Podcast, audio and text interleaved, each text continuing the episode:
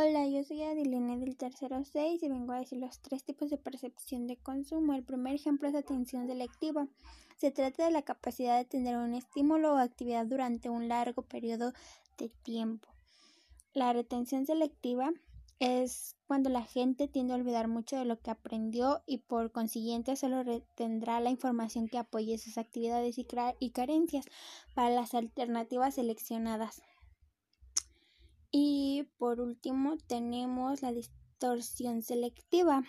Toda persona adecua la información que recibe a la que ya existe en su mente. Esta tendencia implica que la gente tienda a modificar la información conforme a sus propias ideas. Y pues eso es todo. Gracias.